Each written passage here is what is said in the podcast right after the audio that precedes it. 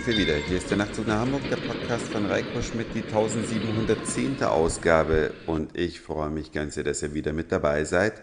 Und ich bin mal ganz sehr gespannt, ob ihr bemerkt, dass ich ein neues Mikrofon habe.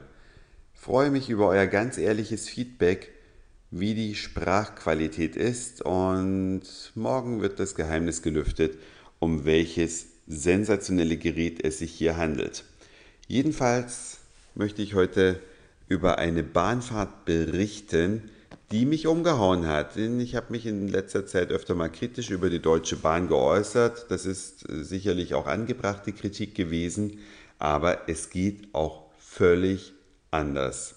Ich war gestern mit dem ICE unterwegs und das war so ein zusammengehängter, habt ihr vielleicht schon gesehen, zwei Hälften, die dann an irgendeinem Bahnhof getrennte Wege fahren damit man eben nicht umsteigen muss. Als Passagier ist das eine ganz, ganz angenehme Sache und natürlich spart man einen Lokführer zumindest für den Teilbereich der Strecke, in dem die zwei ICEs aneinander gekoppelt sind.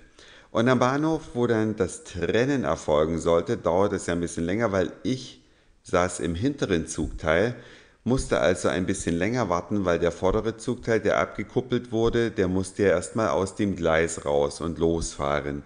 Und weil ich mir diesen Vorgang so intensiv angeschaut habe, sagte der Lokführer zu mir, wenn mich das interessieren würde, dann könnte er mir noch viel mehr interessante Sachen erzählen. Kurz und gut, ich wurde ins, ja, sagt man Cockpit, wahrscheinlich sagt man Führerstand, in den Führerstand eines ICEs eingeladen und es war für jemanden, der so Eisenbahnen generell ja mag und Hörerinnen und Hörer, die schon länger dabei sind, die mich vielleicht gehört haben, wie ich über die japanischen Eisenbahnen berichtet habe, aber auch schon über die französische SNCF und verschiedene andere auch, wissen, dass ich eigentlich gerne Bahn fahre, auch wenn sich das manchmal nicht so anhört, aber dass man mal im Führerstand mitfahren kann, Leute, das hat mich umgehauen.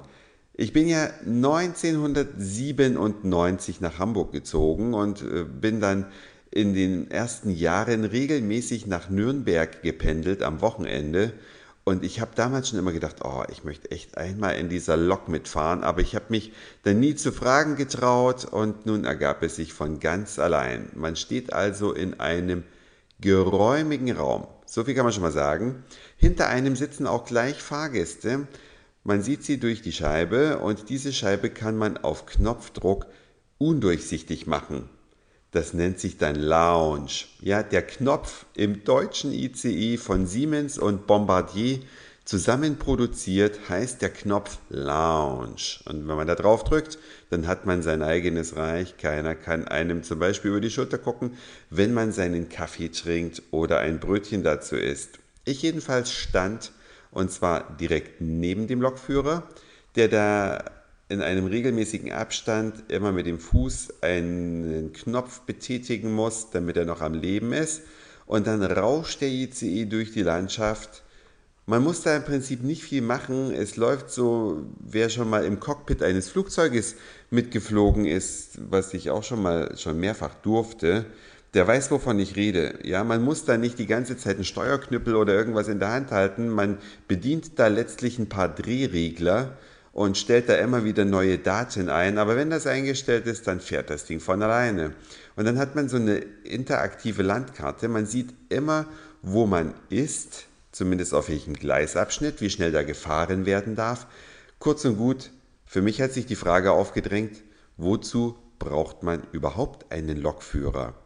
Das Ding wird vom Satelliten verfolgt, umgekehrt natürlich.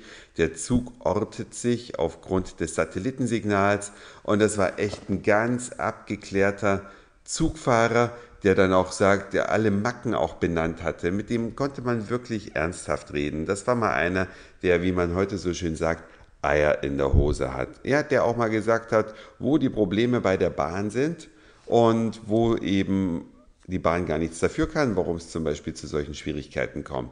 Dass man zum Beispiel in einer Wartungsnacht eine Klimaanlage nicht austauschen kann. Ja, wir hören ja immer mal, dass die Klimaanlagen ausfallen, aber die kann man halt nicht in einer Nacht austauschen. Das Problem ist nur, man kann sie letztlich dann nie austauschen, weil die Züge müssen auf die Gleise, denn die Bahn hat nicht genug Züge und so weiter und so weiter. Also, naja.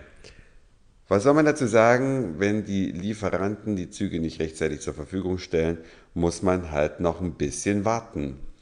Aber ansonsten verging die Fahrt wirklich wie im Flug. Es gibt äh, Gründe, warum die Bahn langsam fährt, weil keiner der Verantwortlichen sich traut.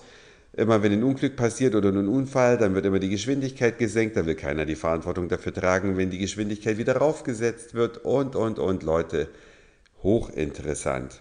Wenn euch das auch interessiert, ihr könnt ja bei eurer nächsten Fahrt mit, dem, mit der Eisenbahn generell äh, vielleicht mal den Lokführer ansprechen, weil nicht jeder wird das Glück haben, dass er vom Lokführer gefragt wird, ob man vielleicht mal vorn mitfahren möchte. Also das kann ich euch ernsthaft empfehlen. Letztlich war das einer der Tage, wo der Zug sekundengenau ankam. Tja, wirklich, ich werde jetzt immer in der Lok mitfahren, weil sonst hat ja die Bahn nahezu immer Verspätung, aber diesmal klappte alles. Ich bin nahtlos weitergekommen, ich war ganz pünktlich am Ziel. Es war ein ganz besonderer Tag, den mir die Deutsche Bahn da bereitet hat und das wünsche ich aber letzten Endes allen Fahrgästen, auch wenn sie nicht im Cockpit, äh, sorry, im Führerstand unterwegs sind. Das war's für heute. Dankeschön fürs Zuhören, für den Speicherplatz auf euren Geräten. Ich sag Moin, Mahlzeit oder guten Abend, je nachdem, wann ihr mich hier gerade gehört habt und vielleicht hören wir uns schon morgen wieder. Vergesst bitte euer Feedback nicht bezüglich des neuen Mikrofons. Euer Reiko.